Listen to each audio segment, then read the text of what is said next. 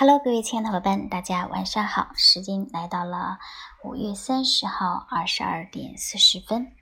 欢迎大家继续收听流年小筑的微文案的三十六计之第二计抛砖引玉。那抛砖引玉呢，是三十六计当中的第十七计，它的原意呢，讲的就是说，这个砖呢本身是小利。用来诱敌上当的诱饵，而欲呢，则是大力，是真实的意图。此计谋呢，用来指类似的事物去迷惑和诱骗敌人，使之懵懂上当，中我圈套，然后由此来击败敌人。那么这个方法，我们怎么应用到微文案的写作上呢？实际上很简单，就是我们在想去写自己塑造的产品的时候呢，先不去直接把我们要写的产品搬出来，而是呢，我们去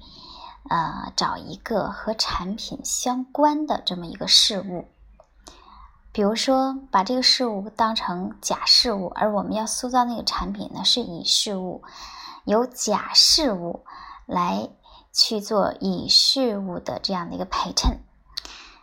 先写假事物，然后再由假引出以事物。这样一来，有两种最大的好处。一种呢，本身我们知道啊，这个微文案篇幅呢相对来说比较短，而发布的途径相对来说也比较是那个移动互联网，呃。渠道，嗯，一般比如说是我们的陌陌呀，我们的微博，我们的朋友圈。那么这些渠道，大家容易接受的呢，呃，一般来说不会是那个硬广，而是偏向有内容感的一些东西。那么当对方看到假事物的时候呢，他不会觉得，哎，我们是在做硬广。那如果说前面写的这个比较合理，会很容易被我们带入到一个情景当中去。然后当看到后边的时候，也不会觉得太突兀啊，反而呢会由衷的会心一笑，然后理解到我们这样呢，就是我们既呃做了一个推广、一个宣传，同时呢不会让别人觉得反感啊。而且乙由于是由甲来引出的，会更显得清楚、鲜明和突出。啊，下面呢，我们来结合一个案例看一下啊。嗯，我的学员里边呢，有很多就是经营那个减肥类产品的，这个减肥类产品啊。一般情况下啊，现在呢就是减肥类产品，一般情况下不是说啊，光是减肥瘦身啊，它还会起到一种就是啊，让我们用完之后还可以脸色很红润、很光泽。那根据这种情况呢，我们来做这样的一个案例，比如说北京要没有一晚上的风。早晨的空气甭想清新，而我只要有它，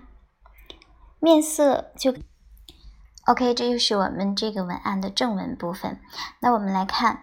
啊，本身这条文案的塑造目的呢，是为了塑造我们这样一款既能够减肥，同时又起到美容作用的这样一款产品。但是呢，我们没有直接的去写出它，而是呢去。啊，先说这样的一个天气的一个情况，嗯，由此呢，而这个天气的这个情况呢，大家又都很清楚。比如说像北京这样的地区呢，本身就是环境不是那么样的好，这种环境的呃写法呢，就是。嗯，大家都会有共鸣，因为都有这个共识嘛，都会有这个共鸣，人也都希望有这样的一个天气，而这个天气的好坏和人的这个情绪呀，也是有直接必然的联系的，对吗？啊，所以前面啊来抛出这个砖来，然后在后边再演出我们这个产品，这就很非常的自然了。OK，这就是我们这样的一条抛抛砖引玉的文案啊，嗯，那么这样的一条文案呢，还可以，当然被给它配上比较合适的图就更好了啊。但是这个切记图里边只有产品没有人，最好是可以产品与人合一的这样的一张图片，会显得更加生活化、真实化啊，而不至于引起人的反感。好了，这是我们今天分享的微文案之三十六计当中的第二计。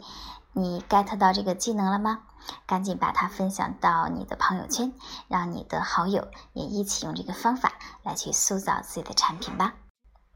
也可以添加我的微信。